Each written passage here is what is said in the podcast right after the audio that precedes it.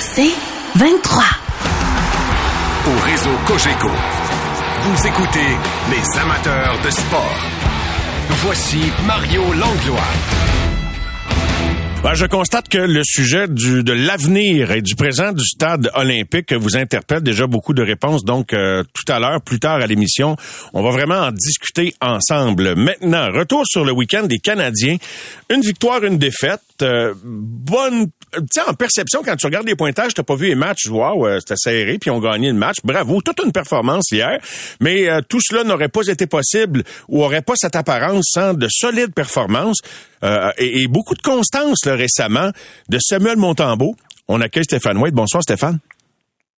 Salut Mario, bon lundi. Ben bon lundi toi aussi. Comment euh, dans l'ensemble quand tu penses au match d'hier contre les Rangers, qu'est-ce que tu as pensé? As-tu été surpris ou le lendemain quand même en moins de 24 heures que le Canadien euh, tu sais deux en deux, on dirait souvent qu'on coche ça va être une défaite avant même de le jouer, qui aille chercher ça au Madison Square Garden? Ben, je, c'est sûr que pour être honnête, faut que je dise que oui, j'ai été surpris. Et puis, euh, surtout à New York, contre les Rangers, qui est la, meilleure équipe des deux équipes euh, en ce moment. Et puis, moins de 24 heures, écoute, 20, 21 heures d'intervalle. Tu t'en vas à New York, au Madison Square Garden, contre une bonne équipe de la Ligue nationale. Et puis, tu vas, tu vas chercher le match. faut que tu sois surpris, puis en même temps, mais faut que tu donnes le, le crédit aux joueurs du Canadien, spécialement à Samuel Montembeau. Je sais pas ce que tu en penses, Stéphane. Ben, je vais tout de suite entrer dans la discussion de Montembeau. Là, la blessure ou l'inconfort là à Jake Allen a ouvert la porte à ce qu'on lui donne des matchs consécutifs. Je t'en ai parlé un petit peu. Tu on n'a pas fait un plat avec ça. Martin a tout le temps été solidaire de, Jake Allen. Tu y voyais du bon. Il y a plusieurs personnes qui ont vu du bon. Mais je dois te dire, tu sais, j'ai pas de controverse là. C'est comme tu dis, on jase. Moi, il y a une couple de fois, j'aurais donné un départ de plus à Samuel. Il, il les a pas eu. Là, il, il, les a eu, mais tu vois clairement que ce gars-là, il, est, pas parfait, mais il est en confiance en ce moment, Steph. Aucun doute, aucun doute. Et puis en passant, Mario, là, le Samuel Montembeau, la semaine passée, c'est quatre matchs en sept jours avec des, euh, des, voyagements là-dedans, là, entre, entre Montréal et New York. Et puis ça, là, c'est, c'est du stock. C'est du stock même pour un gardien de but numéro un établi dans la Ligue. Puis même pour un carry price, quatre, euh, quatre matchs en sept jours. Spécialement, en plus de ça, on va rajouter un back-to-back avec moins de, de, 24 heures d'intervalle. Donc, tout ça, tu mets tout ça ensemble, là, quelle semaine de Samuel Montambeau. Puis dans les quatre matchs contre Seattle, où ce que le Canadien a été dominé spécialement en première période, on s'en souvient, il a donné trois buts. Euh, ça finit 4-0, mais il y a un, filet, un filet désert. Il a donné trois buts sur, euh, euh, sur 40 lancés. Il avait été très bon malgré la défaite du Canadien. Après ça, deux jours plus tard, une autre grosse performance où ce qui donne deux buts sur 42 lancés. Après ça, on s'en va à, New York Islanders, où ce que le Canadien a été, oui, le match est 2-1, Mario, mais le, Canadien n'a jamais vraiment été dans le match parce qu'ils ont scoré à la fin du match et puis ça a fait comme un semblant de match euh, serré. Mais Samuel, encore une fois, 39 lancés, trois gros arrêts que j'ai notés. Et finalement, à la surprise générale, on le renvoie sur un back-to-back à New York Rangers au Madison Square Garden. Moi, j'étais super content qu'il donne les deux en deux, Steph. Il y avait une petite crainte parce qu'il y avait eu une grosse charge de travail, mais en même temps, depuis le temps que je souhaite qu'il aille le filet, j'étais content pour ça. Exactement. Il s'en va là, lui, Sam, contre le, un des meilleurs gardiens de but de la, Ligue nationale, qui, a affronté deux games en ligne parce que Sorokin il est dans les cinq meilleurs, à mon opinion, et Chesterkin est dans les cinq meilleurs, à mon opinion. Et puis, il s'en va là sans aucun complexe gagne la game, 30, 39 euh, lancés hier contre les Rangers, donne un but seulement. Et quelle première période, pas seulement Sam, les deux gardiens de but, quel spectacle des deux gardiens de but qui ont été un après l'autre des gros arrêts. Euh, c'est là que tu vois, des fois, ça prend pas un des buts pour avoir un match, un match spectaculaire. Des fois, des gros arrêts des gardiens de but. Donc, tout ça pour dire que Samuel, là, Montembeau vient de sortir d'une semaine wow. Une semaine Wow! Et puis, Euh, donc, c'est tout à son honneur. Et puis, euh, il était impressionnant. Je sais pas si tu as entendu mon introduction, Stéphane, mais j'ai une petite question. Pas une question piège, mais pour c'est un autre angle pour aborder le même sujet. Toi, tu es un club euh, ailleurs dans la ligue, puis vous êtes pas confiant avec la situation des gardiens où il y a, y a peut-être, vous avez un bon gardien numéro un, mais votre numéro deux, vous êtes pas sûr. Fait que tu dis, hey, ça serait, on a une bonne équipe, ça serait plate qu'on manque notre coup parce qu'on n'a pas été chercher un, un, une, une, une, clé de sécurité, je sais pas comment l'appeler là, mais euh, euh, je cherchais, j'avais des anglicismes qui venaient en tête, mais un bon deuxième, tu sais, qui va nous sécuriser, puis qui pourrait prendre le relais si notre premier se blesse. Là, on parle tout le temps d'échanger Jake Allen, mais moi, je te mets dans la peau du gars de l'autre club.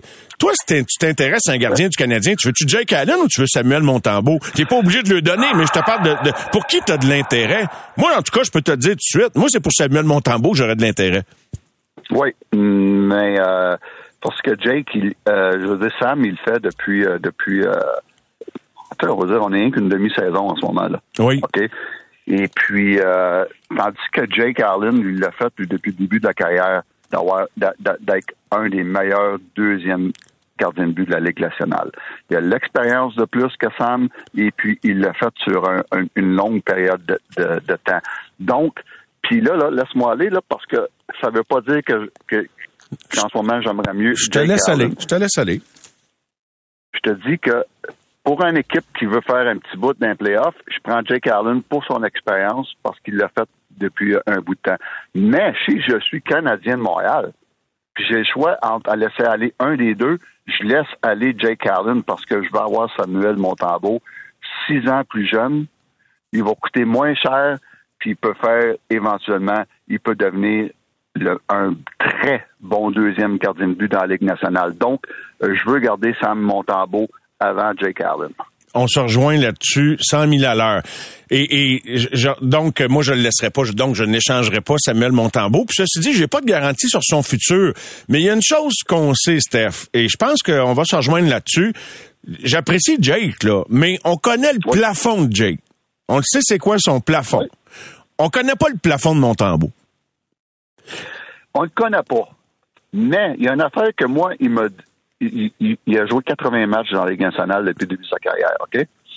Puis ça, c'est un, échantillon qui, pour moi, est suffisant pour te dire il va être au moins un bon deuxième gardien de but dans la Ligue nationale. Puis ça, là, ça vaut beaucoup d'argent pour le Canadien de Montréal, puis éventuellement pour Samuel Montembeau. Donc, c'est pour ça que je dis, bâtissez sur Samuel Montembeau, il à 26 ans, il commence à être dans son prime. Vraiment, c'est jeune pour un gardien. Steph, t'en as connu, là, qui ont commencé à éclore dans la mi-vingtaine et même plus tard. Ben oui. là, des Corey Crawford arrivaient dans la Ligue nationale. Un Anthony Ami arrivait dans la Ligue nationale. Tu sais, Steph, si Samuel Montembeau avait pas eu ce qu'il fallait pour faire la Ligue nationale puis y rester, là, l'an passé, là, il, a été envoyé à l'abattoir, là sais, d'avoir d'avoir survécu à l'an passé en jouant malgré une blessure qui, bon, tu vas me dire, elle devait pas être si grave que ça, il jouait, mais je sais qu'il est ennuyé par une blessure. le mental a été testé. Là, il s'agissait d'avoir de la constance puis d'arrêter rondelle. Fait qu'en tout cas, j'aime vraiment, euh, j'aime vraiment ce que je vois de lui. J'ai aimé sa constance dans les quatre derniers matchs. Une semaine, hein, je te le dis, Mario, impressionnante. Et puis, euh, l'autre chose, c'est qu'on parle de l'année passée. Oui, il était envoyé à l'abattoir. Mais peux-tu dire que le gars a maturé, a appris, a pris de l'expérience à vitesse grand V l'année passée? Donc, c'était bon pour lui. Ah, vraiment, vraiment. Et euh, bon, encore là, faut vivre dans le présent. Mais quand je vois le Canadien, c'est sûr qu'il donne beaucoup de lancers, fait que tu peux toujours dire ouais, ben ça fausse les données. Mais quand je vois le Canadien mieux se battre, comme samedi contre les Islanders, t'as pas le résultat. C'est ça qu'on veut. on veut que l'équipe se batte, qu'ils se battent avec fierté. Hier, ils se battent puis ils vont chercher le match. Euh, c'est là que je trouve ça, ça me fait grincer des dents de penser qu'ils l'ont échappé de même au fait, parce que tabarouette, là, ils se sont sortis du portrait d'un semblant de course, tu sais. Oui, exact. Mais euh, c'est pas que tu as remarqué, Mario. Depuis une semaine, Martin Saint-Louis insiste beaucoup sur la fierté. La fierté de jouer pour le Canadien. Et puis là, on dirait qu'il joue là-dessus beaucoup depuis une semaine. Depuis la, la déconfiture contre le Kraken, où ce que Martin a dit que c'était inacceptable Ça la période qu'on jouait. Euh, il a parlé, il y a eu une réunion d'équipe le, mercredi parce que le mardi, ça a été un jour de congé, où ce qu'il a parlé de la fierté de parler, de, porter ce logo-là. Et hier, après le match, il a encore reparler de, de cette fierté-là. Et puis, euh, c'est, il, est direct dans le mille. À un moment donné, tu peux peut-être, peut-être avoir moins d'expérience que les autres équipes, peut-être moins de, de, talent que les autres équipes, mais ça, là, la fierté, là, faut que tu demandes leur fierté. À toutes les fois que tu embarques sur une patinoire de la Ligue nationale. Puis spécialement quand tu joues pour le Canadien de Montréal. Donc, c'est là-dessus que Martin, depuis une semaine, insiste beaucoup. Puis moi, j'aime ça. Vois-tu des gars, euh, là, ton œil d'observateur, les gardiens s'observent tout ce qui se passe en avant d'eux. Toi, comme coach des gardiens, tu observes bien sûr euh, le jeu, mais tu, regardes l'ensemble du jeu. Encore, je te mets encore dans la peau d'un observateur, là. Dans les gars dont on est prêt, euh, ou qu'on est prêt à laisser aller, parce qu'ils sont en fin de contrat, j'ai pas besoin de t'es nommé. Vois-tu un gars, là, je te parle pas comme sauveur, mais un gars de profondeur. Tu sais, Jonathan Drouin vient de coller quelques bons matchs. Euh, il sait que c'est important pour lui. Il a, bon, il a été blessé, il a pas pu se, rendre, faire justice bien bien dans la première moitié de saison. On sait tous qu'il a un sens du hockey. On, sait qu'il a plein de qualités. Là, bon, il y a eu trois points l'autre soir, mais il avait juste joué dix minutes. Ça veut dire que Martin l'avait identifié, j'imagine, d'un passager pour lui donner dix minutes, mais trois points. Puis là, j'imagine, ça lui donné un petit peu de confiance. On l'a, on l'a plus vu en fin de semaine. Hier, il n'a pas joué un méchant match. Puis dans l'ensemble des derniers matchs. Vois-tu un club prendre une chance une fin de saison avec lui comme gars de profondeur ou comme gars qui, ayant à se prouver devant un nouveau groupe, pourrait sortir peut-être des flashs de ce qu'on a déjà vu de lui dans le passé? Ben écoute, premièrement, il faut dire que euh, Joe, depuis euh, depuis une couple de semaines, joue du bon hockey. Il faut être honnête. Oui, il n'a pas compté de but encore, mais il joue du bon hockey. Tu vois ses qualités de passeur, ses qualités, ce qui peut transporter la rondelle. Euh, ça, c'est encourageant. Sauf que éventuellement, à la fin de la saison, c'est certain que moi, je le laisse aller. Autant parce que faut tu, quand on dit move on, aller de l'avant, là, il est temps pour ah les deux parties, que ce soit pour Canadien ou pour Joe de de de, de il y a un nouveau départ, puis c'est pour ça que je te parle de la possibilité. Vois-tu un club s'y intéresser, tu sais? Peut-être, peut-être, parce que là, il restera plus, il va rester euh, un tiers de, salaire à absorber. Et puis peut-être que le Canadien pourrait même prendre une petite partie du salaire pour finir la saison. Donc ça, ça aiderait à, l'échanger. Et autre chose, pour un club, exemple, un club qui va dans les, dans, les séries, qui va avoir de la profondeur, et un club qui a, de la difficulté sur l'avantage numérique. Mais là, Joe, là, dernièrement, il monte une affaire. C'est qu'il peut être un spécialiste du power play. Il peut runner un power play. Il peut être en tête d'un power play. Et puis, il le fait très bien dernièrement avec le Canadien. Donc, ça, ça, ça lui donne une autre euh, corde à son arc. Et puis, euh, en ce moment, il va bien. Et puis, peut-être, oui, peut-être. Euh, et, puis, honnêtement, il joue du bon hockey. Qui, tu penses, serait le plus susceptible de faire la différence dans un club qui veut tout gagner cette année-là? Oublie les, fins de contrat. Y a-t-il un joueur échangeable, je te parle pas évidemment du noyau puis des jeunes. Vois-tu un joueur chez le Canadien, tu sais comme un David Savard, ils n'ont pas gagné à cause de lui à Tampa Bay, mais tu le vois-tu encore? Oui, je t'écoute. J'en vois deux, mais euh, David Savard, c'est certain. Si tu le mets sur le marché, il y a une mauvaise de gang qui vont lever la main. Aucun doute. C'est un leader, c'est un gars dans sa zone qui est safe, c'est un gars qui sacrifie pour l'équipe. Il fait toutes les bonnes choses sur la glace. Ça, là, tu mets ça sur euh, une deuxième, mais spécialement sur une troisième paire dans une bonne équipe. Wow, t'es en Cadillac. Sauf que je suis Canadien, moi, je veux le garder. Je veux le garder parce que tu as besoin de ce genre de gars-là pour élever tes jeunes défenseurs. Le gars de là, ben, le gars qui devient le plus intéressant pour des équipes au niveau de la profondeur et puis et de l'expérience dans les séries éliminatoires, c'est euh, Edmondson. Ça, c'est un gars que pour moi euh, a une bonne valeur. Ou à l'avant, si tu le mets disponible, ben c'est certain qu'un Anderson peut être très, très tentant pour des équipes, mais tu ne le laisses pas aller pour rien. Euh, c'est un gars qui vaut quand même beaucoup. Bonne réponse. Écoute, pas mal les noms que j'avais en tête, mais euh, David Savard, là, euh, ouf, t'as dit que hier, là, il a joué tout un match. Boy! David, Savard, Mario, là, c'est un vrai, OK? Et puis, euh, on, parle souvent de ces, lancers bloqués. Pourquoi que les autres défenseurs, je parle pas du Canadien, partout dans la Ligue, pourquoi que eux, ils bloquent pas autant de lancers que David Savard? Tout le monde est capable de se mettre dans la ligne de shot. Tout le monde est capable de le faire. Mais c'est pas tout le monde qui a le courage de le faire. Lui, il l'a, puis sont rares. Et puis, je me souviens de euh, Nicolas Abibulin, quand je coachais avec les Blackhawks. Il appelait ça, il appelait les, les gars là, qui, qui, euh, qui, qui essayaient de bloquer des shots, mais qui les bloquaient pas. Il appelait ça des, des pretenders, qui faisaient semblant de vouloir qui faisait semblant de vouloir bloquer des shots, puis euh, le puck les manquait d'un petit peu. Mais comme gardien de but, tu sais que ce gars-là, il veut pas vraiment bloquer des shots. Puis sont rares les vrais comme David Savard qui se mettent devant la rondelle parce que ça prend du courage. Hey, les, un, un pretender. Ça fait longtemps que j'ai pas entendu ça, ce tune-là, Steph. Yeah, mais ça, hey, ça c'était bon, hein? Oh. Oui, Pretenders. Oui, il y en a beaucoup de défenseurs des Pretenders. Ah! Hey, c'était bon, ça. Hey, Steph! Merci. Brady euh, gagne tout ça ce soir? Ben, moi, je le souhaite. Je le souhaite. Euh, ça va être un bon match de football. Là. Moi, je joue avec Tom. All right, mon Steph. À bientôt. Bonne semaine. Merci. On s'en reparle plus tard cette semaine. All right, on s'en va à la pause. Et au retour, lui, c'était pas un pretender. Gino Ojic, il, prédent, il, faisait, il, faisait pas semblant d'y aller. Quand il y allait, il y allait. On en parle avec son ancien coéquipier, Patrice Brisebois. Au retour.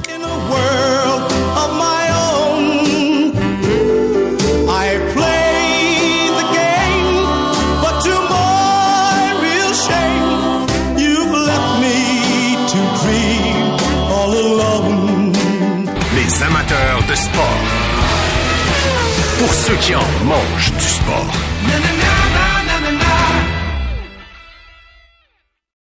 Au réseau Cogeco, vous écoutez les amateurs de sport. Euh, C'est avec beaucoup de tristesse que nous avons appris, que j'ai appris le décès euh, de Gino Hodgick, euh, cet ancien des Canucks de Vancouver, qui est venu terminer sa carrière ici avec les Canadiens de Montréal. Un, un passage qui n'a laissé personne indifférent parce que Gino a été Gino jusqu'au bout. Et c'est un personnage, vraiment un personnage qui nous quitte. Il y a longtemps que j'ai eu l'occasion de, de lui parler, mais je sais que ses amis est encore en lien avec. Et quand le Canadien allait à Vancouver, il allait souvent les voir. Lui qui était aux prises avec un cancer euh, depuis plusieurs années déjà, qui s'est battu euh, au sens, euh, ben, au sens propre, pas juste au sens figuré contre la maladie jusqu'au tout dernier jour. J'entendais notamment Donald Odette en parler avec les collègues, les camarades de- du, du 5 à 7 à RDS, disant que il était serein. Il lui a parlé il y a quelques semaines. Un autre gars qui l'a très bien connu, autant dans les rangs juniors qu'en fin de carrière, quand il est venu se joindre aux Canadiens de Montréal, c'est l'ancien numéro 43 des Canadiens de Montréal, une autre que Patrice Brisebois, qui est avec nous ce soir. Salut Patrice. Salut Mario. Comment t'as accueilli la nouvelle, Gino, ton ancien quick-pied junior? Tu l'as connu jeune, toi? Oui, j'ai connu jeune, oui. Euh, hier soir, euh, on était avec les anciens Canadiens à Goose Bay. Euh, dans le bout de Terre-Neuve, Labrador, j'ai reçu un texte message de Donald Odette euh, comme quoi Gino était, euh, était décédé. Euh, c'est certain quand tu reçois des, des nouvelles comme ça, ça va ça vient te chercher. Euh, c'est tu l'as dit Mario, c'était un gars qui on a commencé ensemble, hein? Euh, On, on s'est battu ensemble. On s'est. Quand je dis battu ensemble, moi je suis pas dans la même équipe, là, mais écoute, quand Gino est arrivé à Laval, euh, la, la première impression, tu dis mais non, ce gars-là, il peut pas jouer dans l'hockey géant majeur parce que son coup de patin était pas assez bon.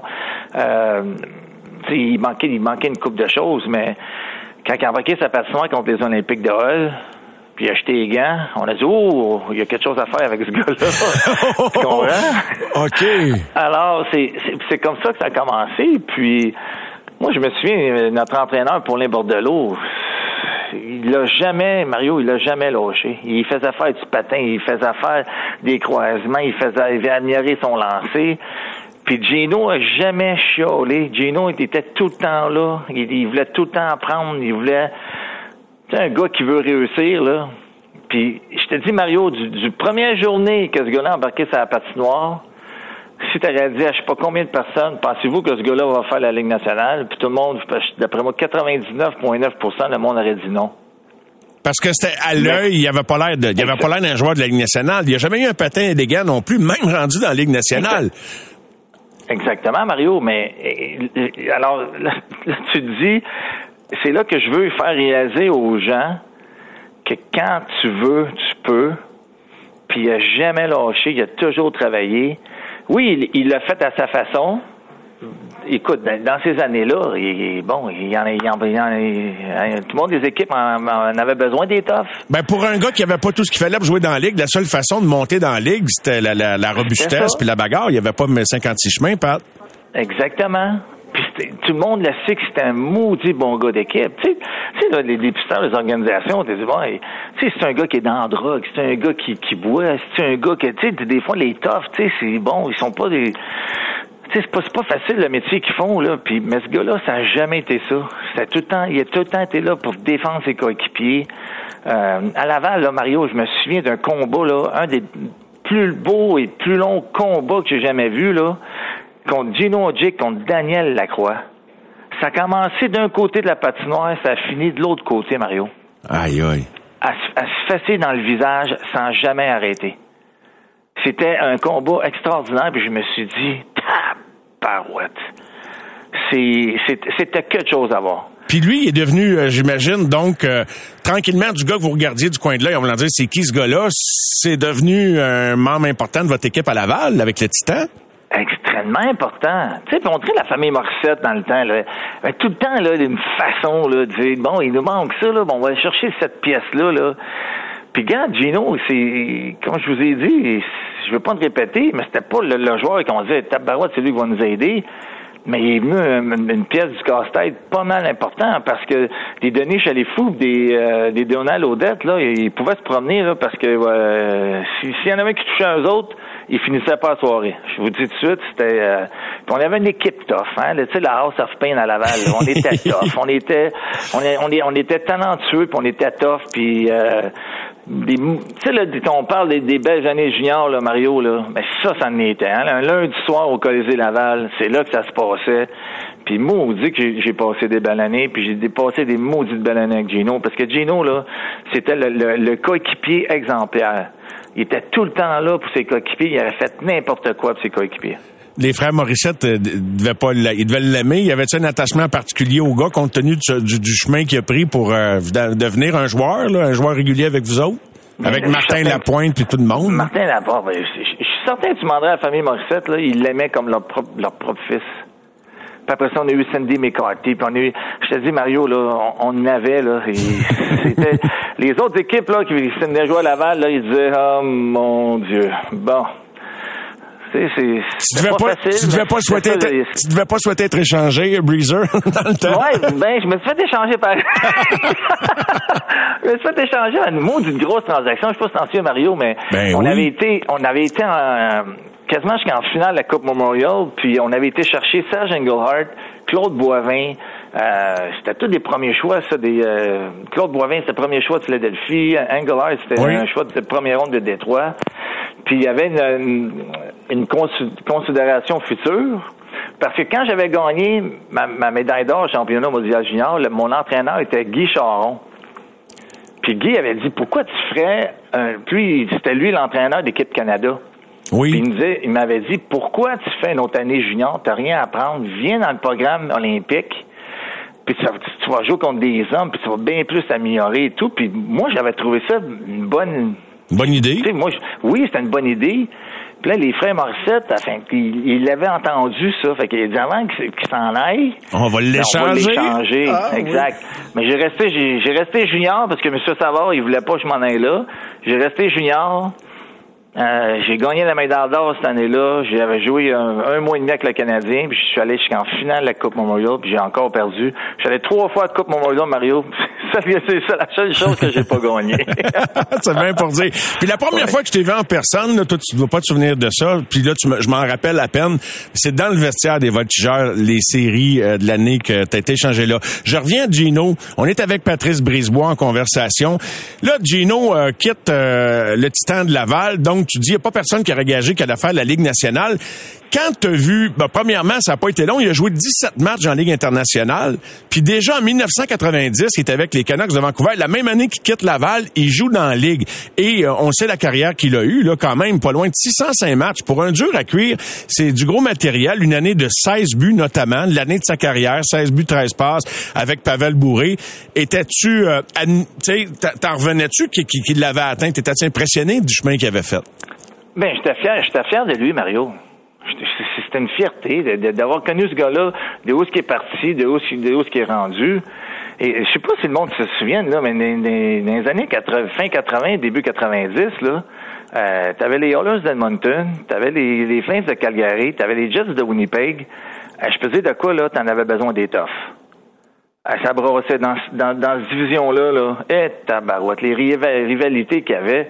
Alors, pour ça, je suis pas surpris quand euh, le Chief, quand ils l'ont, ils l'ont rappelé, il a, fait, il a fait sa place immédiatement c'est un gars que la foule a adoré à Vancouver. Tabarouette, c'est un idole. Et tout ce qu'a fait cette organisation-là, c'est bon avec Pavel euh, Pavel Bourré. Je pense que Pavel Bourré aussi, il y avait un peu plus de l'eau sa patinoire parce qu'il savait ce que si on, touchait à Pavel Bourré, mais il y avait quasiment Gino, il arrêtait le premier, mais aussi l'équipe était sur le dos. Oui. Alors ça, ça fonctionnait comme ça dans ce temps-là, mais c'est de la façon que Gino euh, on peut parler, c'est quoi, Mario, je tu as parlé à plusieurs joueurs qui ont joué avec, qui l'ont côtoyé, et c'est juste des belles choses. Parce que c'est ça, c'était ça, Gino Jick. C'était une belle personne. C'était un gars qui, était content de venir à l'aréna, qui était fier, qui disait, regarde, moi j'ai réussi, puis de où ce qui vient, de cette petite place de Maniwaki dans le bois, qui allait à la chasse, puis qui, tu sais, il, s'entraînait pas, lui. C'était pas des poils de c'était pas ci, c'était pas ça, c'était, c'était ce côté naturel-là de, de, de, d'où ce qui a grandi, mais il a quand même fait la Ligue nationale, pis ça, il n'y a personne qui ne va pas y enlever. Vraiment, moi, c'est là que j'ai eu le privilège de le connaître, à Maniwaki. C'est là que ma carrière radio... Euh, euh, ah oui, hein? oui, c'est là que j'ai l'entreprise, j'imagine, mais je savais pas ce qu'il allait devenir. Là, je le connaissais parce qu'il venait passer les étés comme ça, un peu, euh, tu sais, de, de, pas, pas intimement. Mais il reste que c'était un personnage, puis il était intriguant à regarder. Mais là, ce qui m'intéresse, c'est que les années passent, il joue euh, quand même une grosse partie de sa carrière à Vancouver. Il va jouer trois ans, pas tout à fait complète avec les Islanders de New York. Il passe par Philadelphie. Et alors qu'on pense que c'est probablement terminé ou peut-être terminé pour lui, eh bien, le Canadien le met sous contrat et il arrive à la fin de 2001, au printemps 2001, euh, et euh, il vient jouer euh, l'équivalent de deux saisons, mais il n'a pas joué beaucoup de matchs. Mais quand tu le vois revenir, arriver chez le Canadien de Montréal, as-tu un souvenir relié à ça, au fait qu'il arrive puis il vient jouer pour le Canadien de Montréal? Je peux te dire de quoi Mario, il était fier. Il était fier. Tu sais, le Canadien, c'est quand même l'équipe qui a, qui, a, regardé quand il était jeune, là. Oui. Puis de porter cet uniforme-là, il, était vraiment, vraiment, vraiment fier. Puis, euh, tu sais, tu peux en parler aussi à Donald Odette. quand il est arrivé à Montréal, là, il était au bout du rouleau. Là mais il, a fait, il a fait ce qu'il a pu faire avec toutes les blessures, les commotions, les ses jointures. C'est, écoute, il, était magané là. On va dire les vraies affaires là, mais il est allé jusqu'au bout de ses rêves. Puis, regarde, c'est. T'en souviens-tu Mario quand il avait dit, j'ai pogné la, la maladie du chauffeur d'autobus? C'était quoi donc? Je, me souviens de plusieurs lignes, mais c'était ben quoi celle-là? C'était quoi celle-là? Il y avait, il y avait tellement des fois des bonnes, oui. bonnes coupes. Fait que il était arrivé devant un journaliste, c'est ça, j'ai, j'ai mal dans le dos, il dit, euh, j'ai pogné la chauffeur, la maladie du chauffeur d'autobus. Tout le monde dit pourquoi? Parce que je passe trop de temps sur le banc.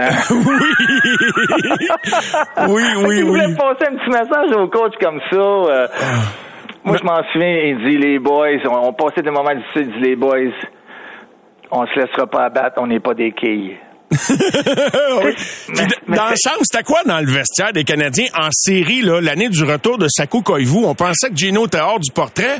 Il joue 12 matchs en série, mais, tu sais, là, c'était, ça devait être le fun pour toutes vous autres. Le Canadien venait de rater série trois années de suite. On revient en série, puis Gino, t'es de la gang avec Michel Terrien, là. Il était de la gang, puis écoute, bon, tu vois toute la connexion, là, avec les frères Morissette, ben oui, ben oui. Euh, bon, Michel Terrien. Michel l'adorait, là. Puis c'est ça, je t'ai dit. Si Gino avait pas été blessé, là, il, aurait, il, aurait, il aurait joué son son rôle régulier, mais euh, écoute, il a donné tout ce qu'il a, pu, puis euh, on peut pas, on peut pas rien, rien enlever. Euh, Mario, je te jure, ça a été un athlète qui, tu on dit là, il s'est donné corps et âme pour son équipe, mais surtout pour lui. Puis écoute, euh, moi, je trouve ça tellement triste. 52 ans. Euh, être, décédé, c'est jeune. trop jeune pour partir. C'est jeune. Oui. C'est jeune. Ah, que de souvenirs, ce Gino. Puis euh, je me rappelle d'une autre. Tu sais, il était, tu te rappelles, évidemment, c'était un bagarreur. Il y avait une dentition, là, Ovechkin, euh, tu sais, ah. pour les rondelles, tout ça. Puis il était très, il était très à l'aise avec ça. En voulant dire, ça vous dérange de me voir qu'il me manque des dents? Ben, parce que dans ce temps-là, il se plaignait que les assurances des joueurs, je pense, payaient pas pour euh, pour y réparer. Fait, tu gars, je vais pas payer, moi j'ai pas de trouble. tu sais, il y avait, il y avait pas, il y avait pas. Tu te souviens-tu quand il disait qu'il allait faire, aller faire un gros câlin à un arbre? Tu sais, je pense à un moment Ah ouais. il y avait tout le temps des images là, de connexion avec la nature aussi là. oui, oui, oui. Il y a bien des affaires que je pourrais dire, mais je peux pas dire à la radio. Bon, cho- choisis-en une dans le tas. Choisis-en une dans le tas avant, avant qu'on se quitte. non, mais tu sais, on, on sait tous, Gino, comment il, il- c'est un homme qui, bon, il a eu plusieurs femmes dans sa vie. Oui. Puis il disait, il disait tout le temps, les femmes ont besoin d'amour. J'ai dit, on disait tout le temps, t'as raison, mon Gino, les femmes ont besoin d'amour. Puis j'ai dit, toi aussi, mon Gino, t'as besoin d'amour. Il disait quoi ça? Mais là, il riait. Il faisait un riait avec pas de. Ben écoute, je suis convaincu qu'il sourit s'il nous entend. Breezer, Ben, j'espère, j'espère, Mario. Patrice, merci d'avoir pris le temps pour nous parler. Puis euh, bonne euh, suite de tournée avec les anciens si euh, t'es encore en tournée. Mais euh, au plaisir de te revoir, Patrice. Merci beaucoup. Mais c'est gentil, Mario. Bonne soirée à tout le monde. Bye. Bye. Patrice Brisebois qui nous parlait d'un ancien coéquipier à Laval et avec les Canadiens, Gino Ojic. Les amateurs de sport. Pour ceux qui en mangent du sport.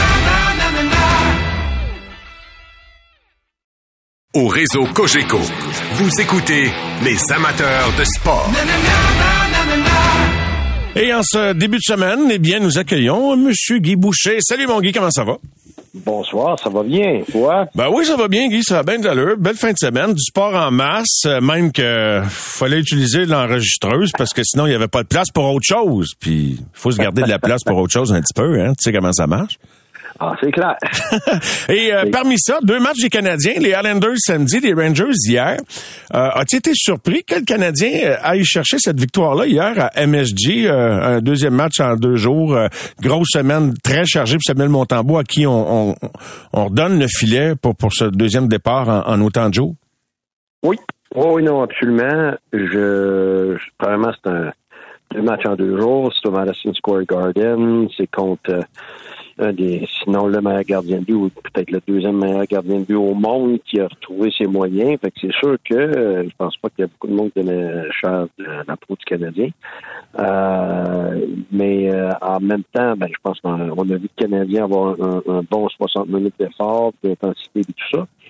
Mais à l'inverse, par contre, ça m'a ça m'a reconfirmé que moi, euh, moi, les Rangers, là, trouve pas que c'est un modèle à suivre pour une reconstruction. Euh, je trouve pas que c'est un modèle à suivre pour finir par gagner la Coupe Stanley.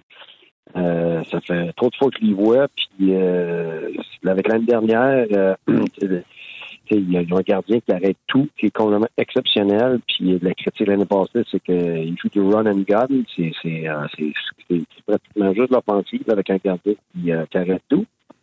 Fait que la minute que lui arrête pas tout, ben c'est ça. Fait que moi, euh, ils sont dans, dans la même procédé. ça, Je te dirais dans le même processus que Tampa a été pendant des années où il y avait tellement d'offensives, mais il réussissait pas à passer.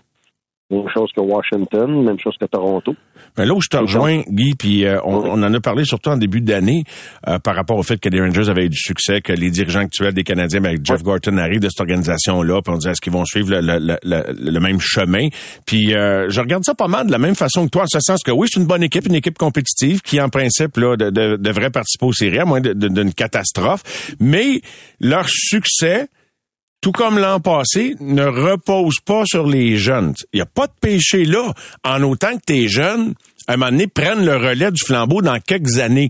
Quand tu regardes leurs jeunes, Lafrenière, Caco et quelques autres, vois-tu ça arriver? Tu sais, tu vois- parce qu'ils ont des bonnes minutes, mais ils n'ont pas beaucoup de production. Je pense à Lafrenière. Il joue presque la dernière minute au complet hier. Mais ses stats ne démontrent pas. Puis quand on regarde des matchs, il n'y a pas un impact sur la feuille de pointage.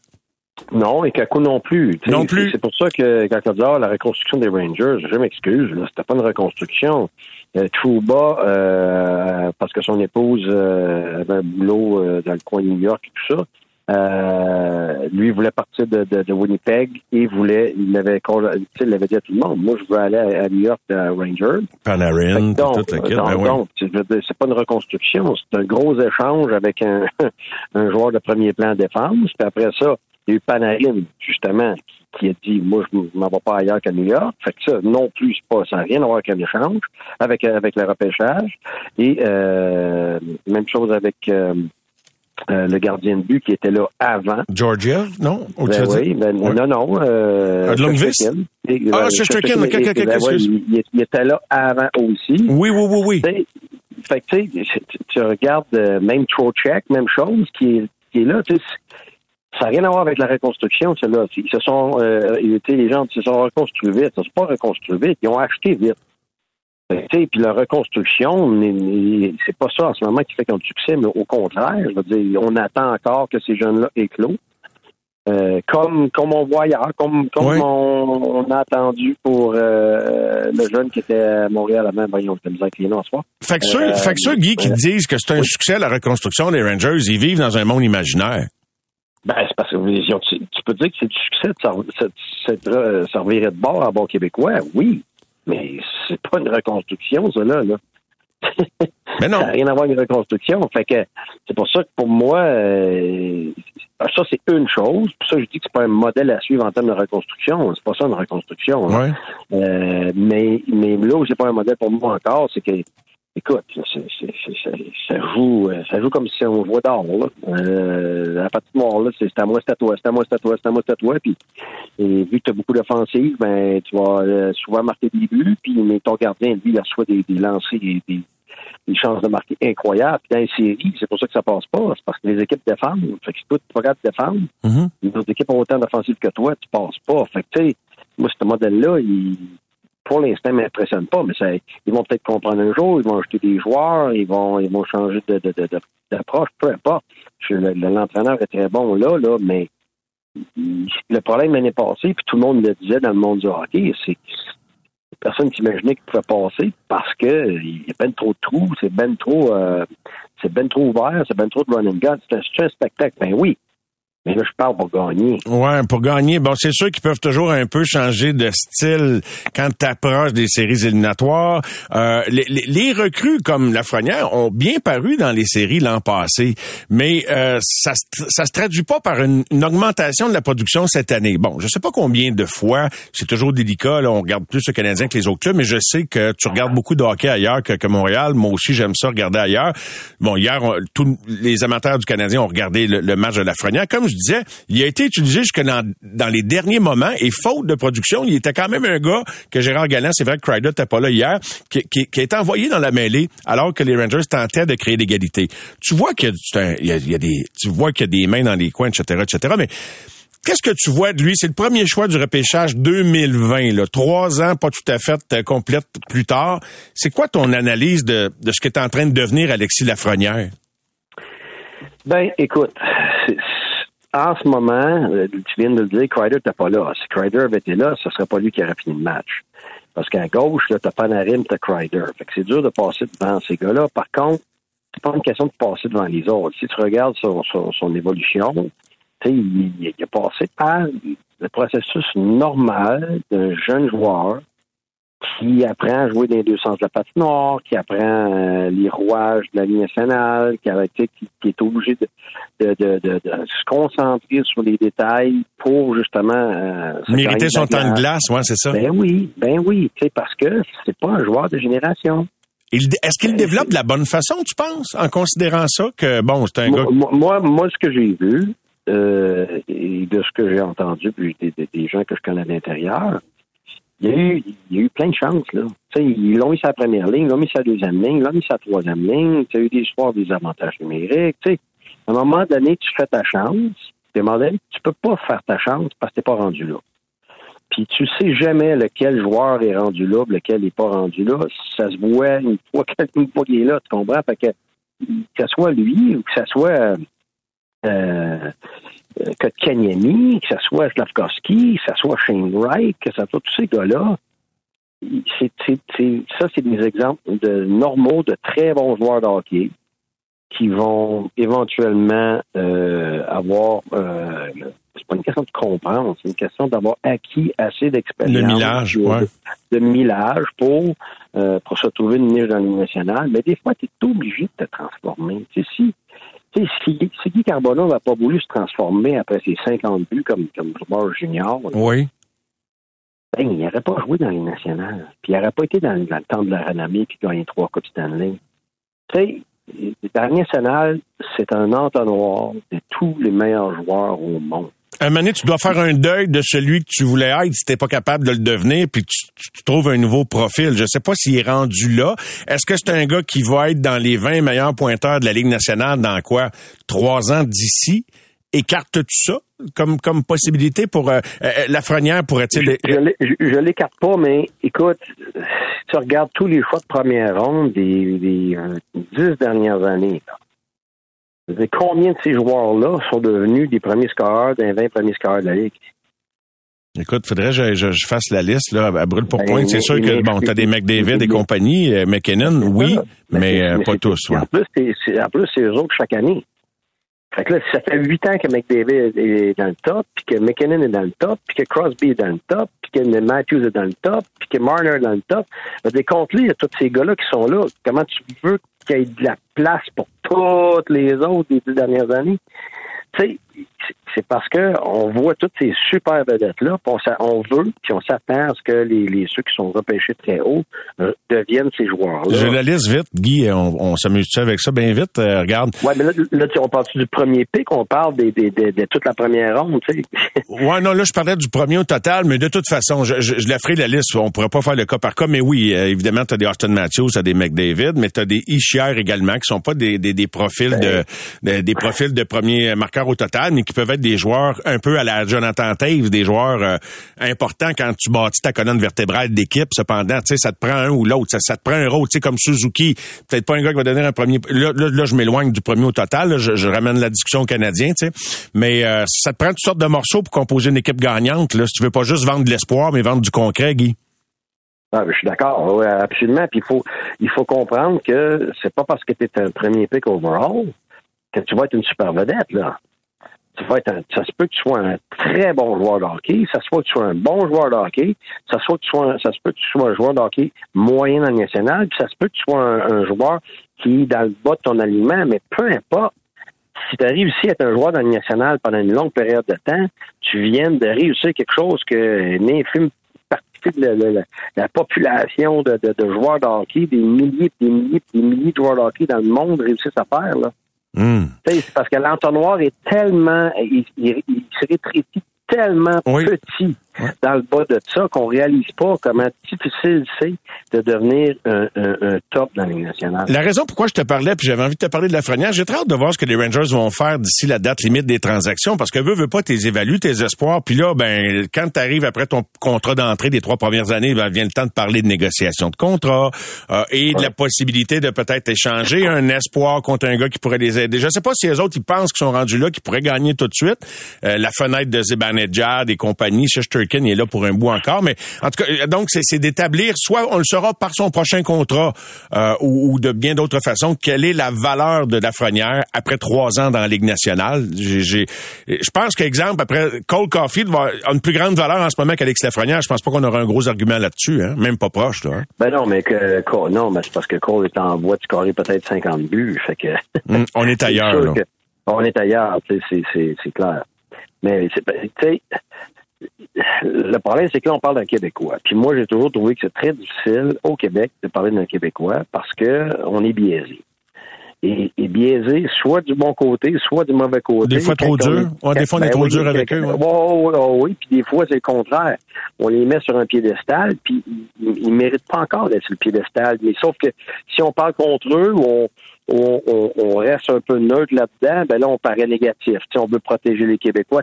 J'avais trouvé, moi, que c'était euh, on, était vraiment juste avec le monde de chez nous, soit d'un bord, soit de l'autre. Je pense qu'on est tout le temps un petit peu euh, très excité, trop excité, ou le contraire. Tu sais, des fois, on. Fait tu je pense que la frayeur en ce moment, il y a la possibilité de s'établir comme un joueur dans les nationales. Est-ce qu'il remplit les attentes d'un premier pick overall? Mais c'est parce que moi, j'ai pas les mêmes attentes que les autres. Là. Quand les gens pensent à un premier pick, tout le monde s'emballe. Mais moi, si le joueur, le premier pick, devient un joueur avec les trois premières lignes dans la Ligue nationale pour 15 ans, ben tu as fait la job avec ton pic. Mhm, Parce que mhm. si tu regardes, si tu regardes les statistiques, euh, C'est un actif. euh, C'est un actif. Ben oui, c'est ben oui. sûr. Ben oui, ben oui. Fait que pour moi, je pense que c'est un gars qui a des, des possibilités offensives, mais je pense que c'est un joueur que euh, ça lui prend les autres atouts pour compléter sa game, pour que euh, pour gagner de la valeur. Et puis je pense que c'est ça qu'il est en train d'apprendre en ce moment. Et, et je pense que ça va l'aider. Maintenant, est-ce que ça va l'aider pour un échange, pour, euh, pour sa place dans cette équipe-là pour l'instant? Non. Mais à long, pour sa carrière, ben absolument. Oui. Fait moi, non, moi, je- il va avoir une bonne, il va avoir une longue carrière, je pense. C'est de savoir que- quelle chaise il va occuper exactement. C'est, c'est difficile de le déterminer parce que c'est encore à, on, on- ben, on contemple encore sa progression dans le fond, Guy. Euh, il y a aussi les gars qui réussissent à se démarquer quand le hockey est intense, comme il y a eu des bonnes séries l'an passé. On se souvient toujours de ça. Tu sais, il était très, très impliqué. Hey, j'ai une question d'un auditeur qui est intéressante dans, dans- quand on tente de mesurer et comparer les talents. Je sais que c'est très difficile de faire des comparables, mais euh, Joe Danny de Gatineau qui euh, te demande, Guy, est-ce que Doc est un meilleur joueur que Lafrenière?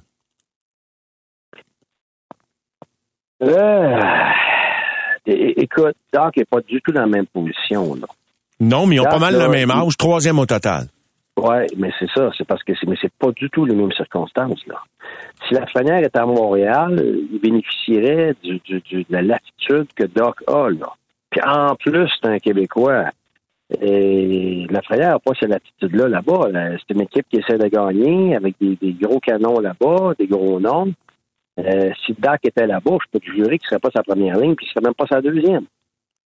Et, et dans le système des Rangers, ça veut pas dire qu'il ferait mieux qu'Alexis en ce moment non plus? T'as Ben t'as- non, ben t'as pas de garantie là-dessus? Non, non. Ben non, Je je vais en. Tu Oui. que Dak, regarde, tu vois, il, ça allait pas à Chicago, là. Pourquoi? Parce qu'il y avait des Kings, puis il y avait des Tails, puis il y avait des Brinket, puis il y avait tout ça. C'est parce que ce qui, ce qui arrive en ce moment, pourquoi Dak bénéficie de la situation de Montréal, c'est parce que peu importe s'il fait, s'il fait des erreurs, si, euh, si l'équipe perd des matchs, même s'il perd des matchs à cause de ses erreurs, s'il y a des faiblesses défensives, s'il y a des mauvaises soirées, ça dérange pas. Il retourne dans la première ligne. Ouais. Il est sur la glace. Même, même chose avec l'avantage numérique. Il n'y a, pas personne chez le Canadien pour, le- pour, le- pour les remplacer. Là. C'est Suzuki, euh, Caulfield, puis Dak. C'est ça que les comparaisons, je réponds à l'auditeur, c'est c'est- c'est ça, c'est dans, dans quel contexte est-il utilisé? Fait que oui, des fois, un, un tel va mieux paraître, mais il est pas dans Oui. le même environnement, puis les critères sont pas les mêmes, pantoute, pantoute, là. Ben non, puis mais sauf, sauf que ça, c'est positif dans, le- dans, tu sais, pour leurs points, puis tout ça, puis lui, sa confiance. Mais en même temps, c'est pas nécessairement positif pour la culture du Canadien, puis pour le développement. Là. Ah, Parce ouais. que, ben ouais. non, et Ben là, non. il- il- il- ces, ces trois gars-là, par exemple. La culture du mérite, Bon. tu le sais, c'est... c'est- c'est- Ben, ça, ça, puis pas juste ça, c'est que quand t'as quand t'as le droit de, de- plus qu'une minute la glace, là, c'est une base constante, là, je veux dire. Tu sais, les Crosby se permettent même pas ça, puis les, les, les- Ben, c'est peut-être pour ça que t'es t'as l'équipe la plus punie de la Ligue, alors que c'est même pas une équipe robuste, c'est que, je sais pas, il manque de C'est discipline. sûr. Ça- non, mais ça, c'est certain.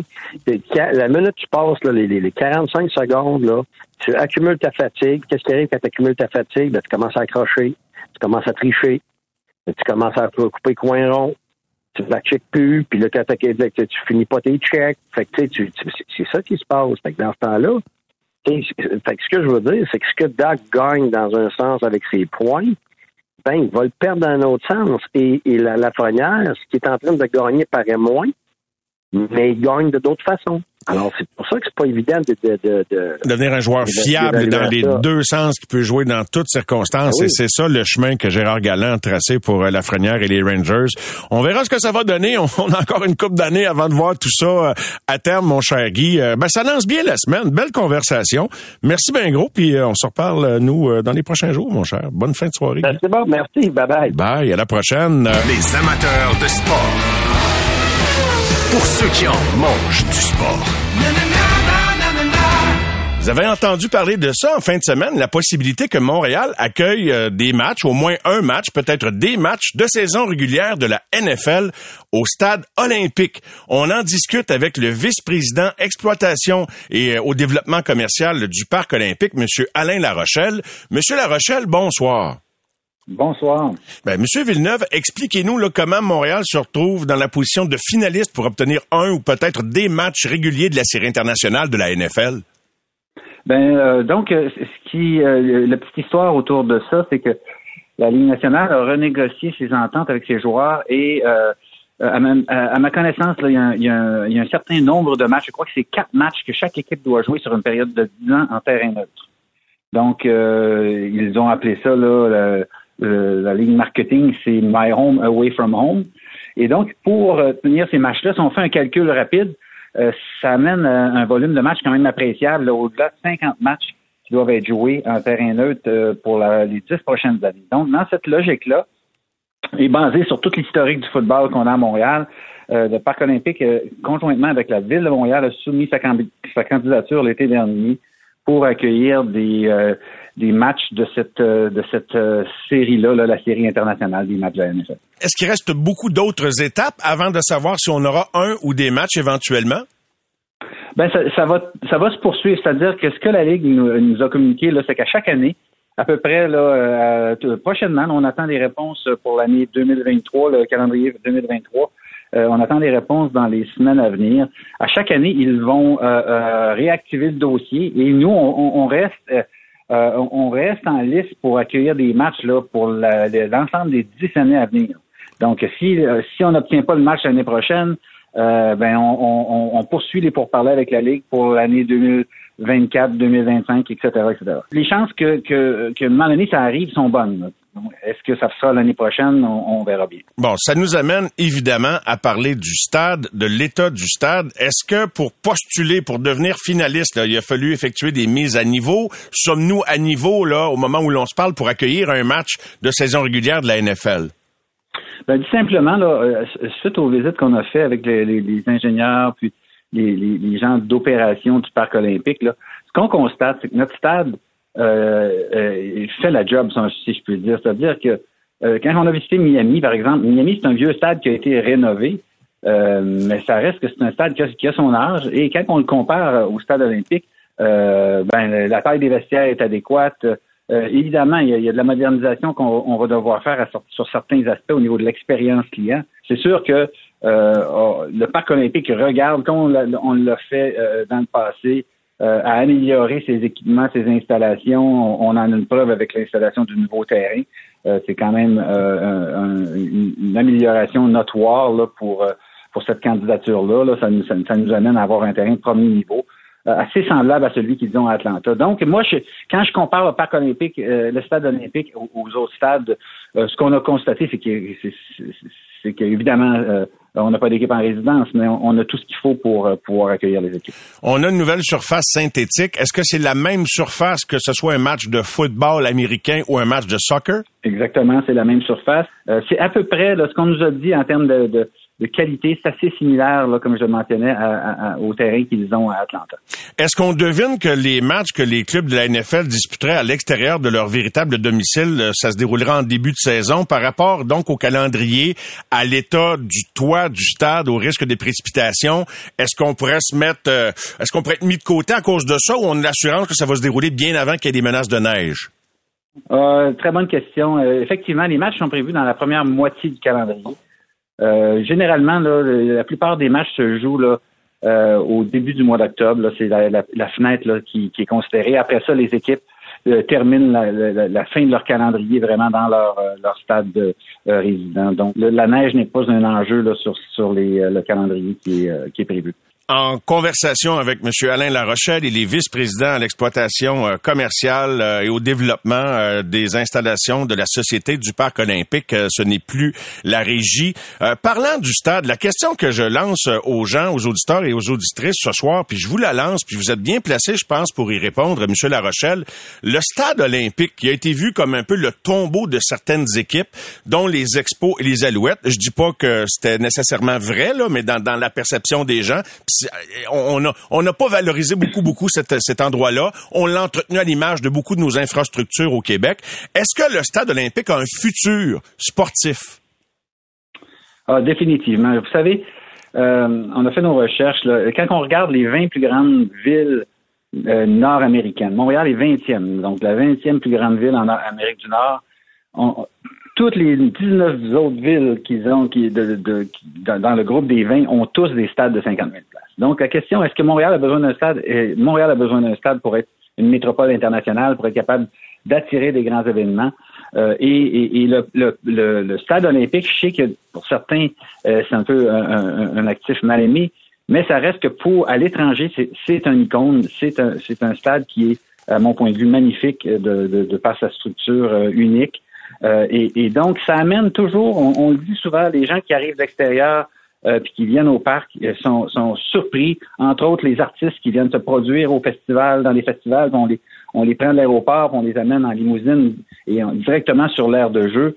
Euh, ils sont ébahis par, par la, la, la, taille de, du stade, qui est immense, et également par son architecture. Donc, il y a, y a, un, il y a du positif là-dedans. Évidemment, un, un, actif de cette, euh, c'est un actif de 4,5 milliards de dollars. Et cet actif-là, faut l'entretenir, faut et, et, évidemment, c'est à travers les événements qu'on veut le faire. On l'a fait dans le passé, dernièrement, on, l'avait amélioré pour le baseball. Le, CF euh, euh, vient euh, vient ajouter là avec avec le nouveau terrain. Donc, on, va regarder morceau par morceau à améliorer ce stade-là.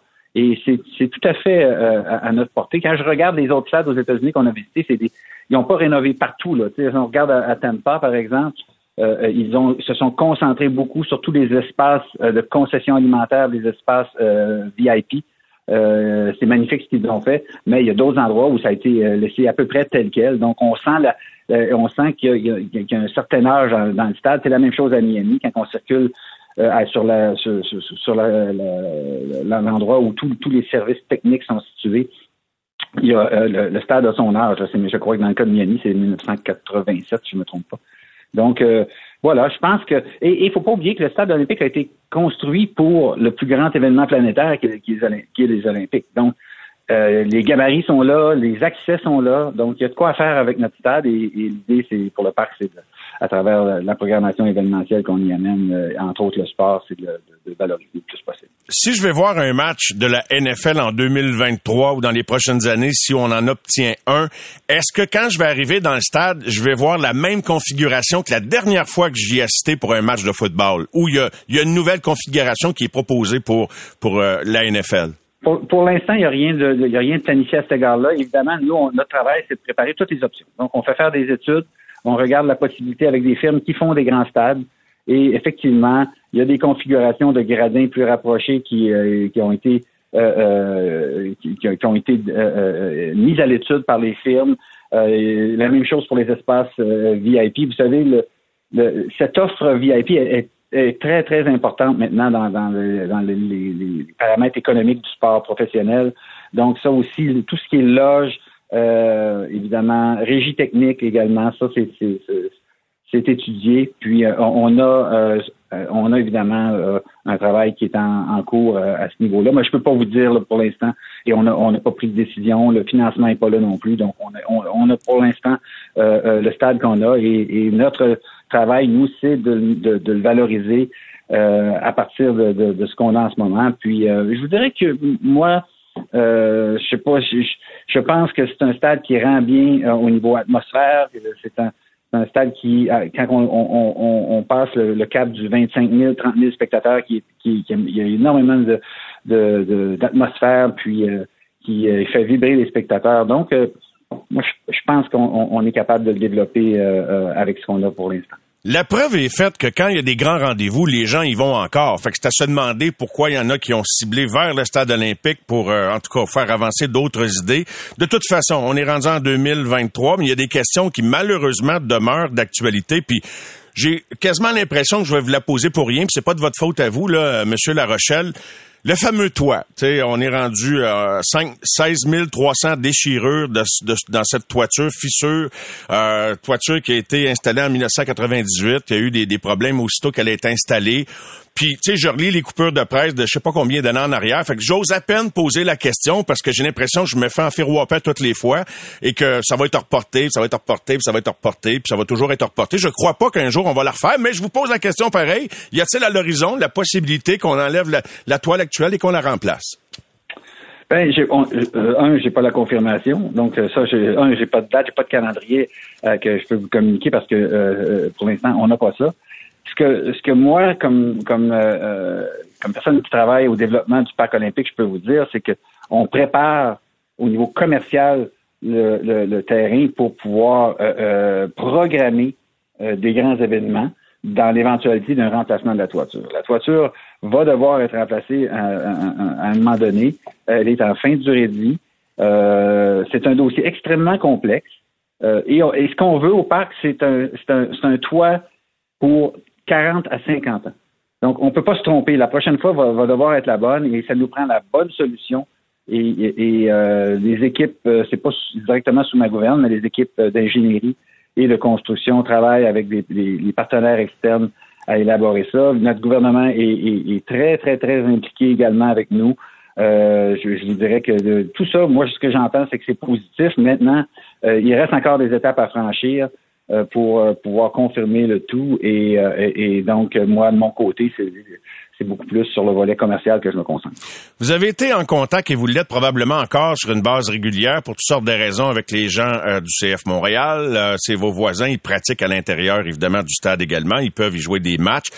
et les Alouettes, je sais qu'il y a eu des contacts ces dernières années. Êtes-vous actif pour tenter d'attirer, de ramener les Alouettes dans le stade olympique? Est-ce que ça vous intéresse? Absolument. Dès, l'année prochaine, euh, on, va voir l'évolution de, l'équipe de direction, là, mais euh, ce qu'on veut faire, c'est si l'équipe euh, sera dans les matchs, les grands matchs de fin de saison, où on est sujet d'avoir des bonnes foules, c'est au Parc olympique qu'on veut les tenir.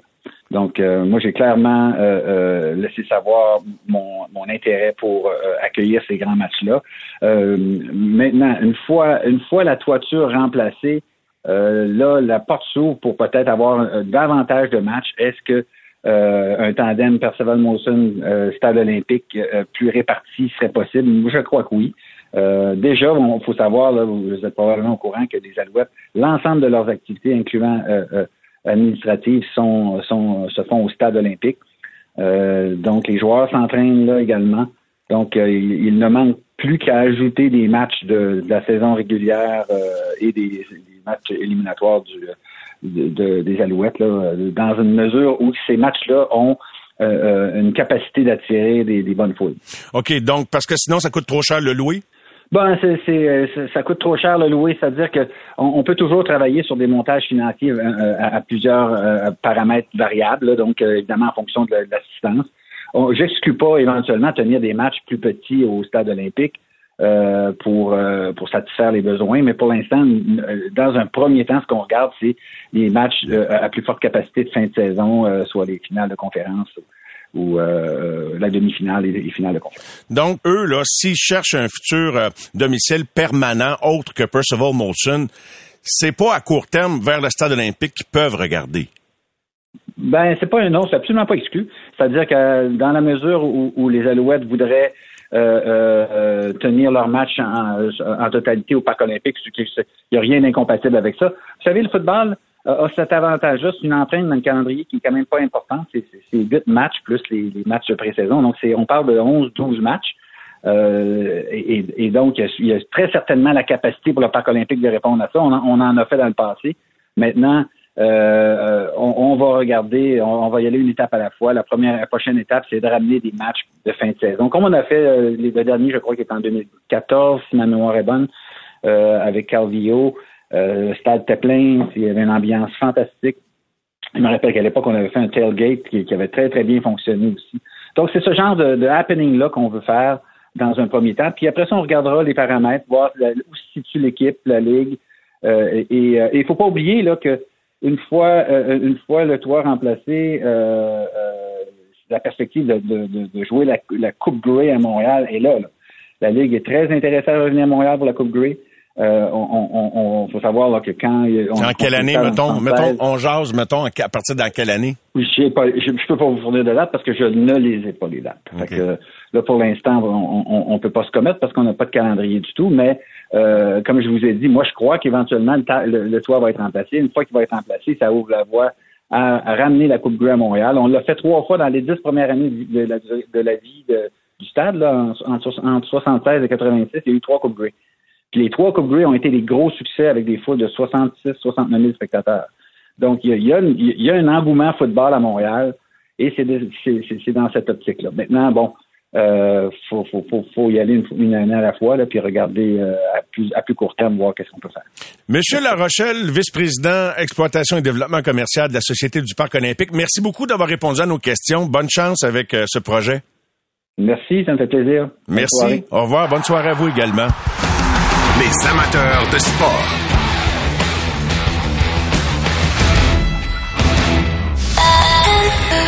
C'est 23.